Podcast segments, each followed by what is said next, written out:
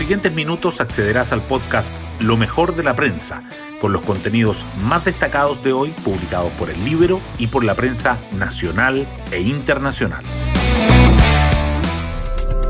Buenos días, soy Magdalena Olea y hoy martes 22 de junio les contamos que la situación de la pandemia de COVID-19 parece comenzar a mejorar luego de que la positividad de los exámenes cayera al menor nivel desde febrero y el gobierno anunciara que 10 comunas de la región metropolitana saldrán de cuarentena el jueves. Otra buena noticia que recibió el país ayer fue el empate de la Roja ante Uruguay en la Copa América, que le permite asegurar un cupo en cuartos de final y la mantiene invicta en el torneo. En tanto, la campaña presidencial empieza a tomar cuerpo con el primer debate entre los precandidatos de Chile Vamos, donde abordaron temas como la pandemia, la seguridad y los pueblos originarios. Las portadas del día. La disminución en el número de casos de COVID-19 y las 10 comunas de la región metropolitana que salen de cuarentena acaparan los titulares principales.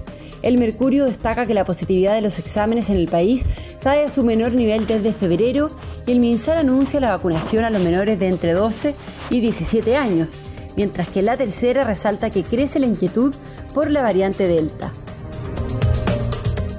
El Libero, en tanto, abre con la próxima instalación de la constituyente y el diario financiero dice que los gremios frutícolas y las empresas refuerzan sus planes para enfrentar la escasez de trabajadores.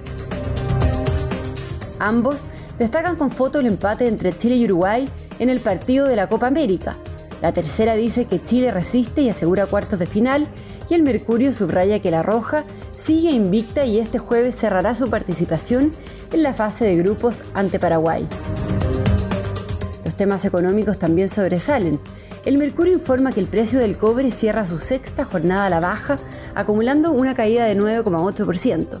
Además, que la recaudación por IVA a los servicios digitales alcanza los 200 millones de dólares en su primer año de implementación. El Mercurio, La Tercera y el Diario Financiero informan que Uber se queda con el 100% de Corner Shop y que las cinco sociedades que controla Julio Ponce evaluarán la fusión. En materia política y electoral, la tercera destaca las declaraciones del coordinador del Comando de Desbordes.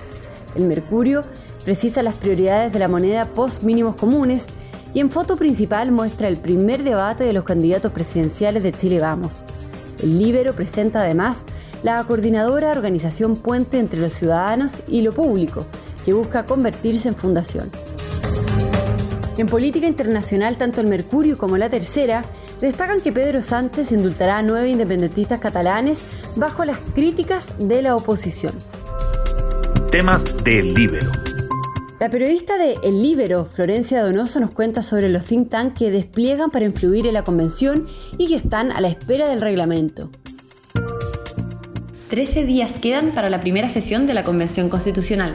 Tal como lo estipula el decreto que firmó el presidente Sebastián Piñera, se especifica que la ceremonia inaugural será el domingo 4 de julio a las 10 horas en la sede del Congreso de Santiago. Anticipándose al día 1, centros de estudios de diferentes tendencias vienen trabajando hace meses para asesorar a constituyentes, influir en la convención y tener un papel preponderante en el debate público que está por comenzar.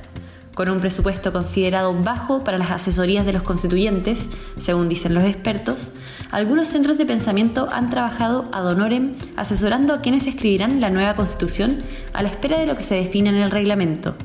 Mientras, los think tank entregan material, coordinan charlas y seminarios con universidades para entregar contenidos que se comenzarán a debatir en menos de dos semanas. Pueden encontrar esta nota en www.ellibero.cl. Hoy destacamos de la prensa. La positividad de los exámenes en el país cae a su menor nivel desde febrero y 10 comunas de la región metropolitana salen de cuarentena mientras crece la inquietud por la variante Delta. Salud explicó que el avance en el plan paso a paso de dichas zonas ocurre pese a que no registra las mayores mejoras en sus indicadores, debido a que padecen de una fatiga pandémica.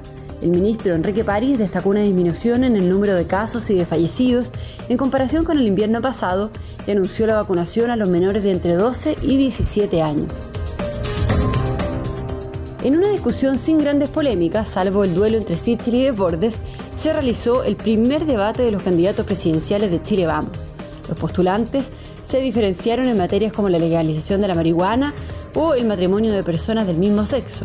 Ignacio Briones, Joaquín Lavín, Sebastián Sichel y Mario Desbordes coinciden en la necesidad de impulsar la reactivación económica, pero con diferencias en el tema tributario. La recaudación por IVA a los servicios digitales alcanza los 200 millones de dólares en su primer año de implementación, de acuerdo con datos del Servicio de Impuestos Internos. El pasado primero de junio fue el aniversario de la entrada en vigencia de esta norma. Cuando se tramitó la reforma tributaria, se estimó que este impuesto conseguiría unos 97 millones de dólares al año. Google, Netflix y Apple son las plataformas que muestran su mayor aporte. Y nos vamos con el postre del día.